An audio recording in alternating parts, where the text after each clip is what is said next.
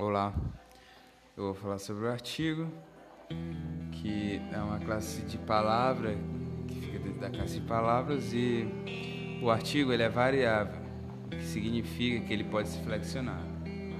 O artigo ele se flexiona de que forma? Ele se flexiona no gênero masculino e feminino. E em número, que é o plural e singular. É, o artigo ele tem os artigos definidos, que é o, a, os, as, e os artigos indefinidos, que são um, uma, uns e umas.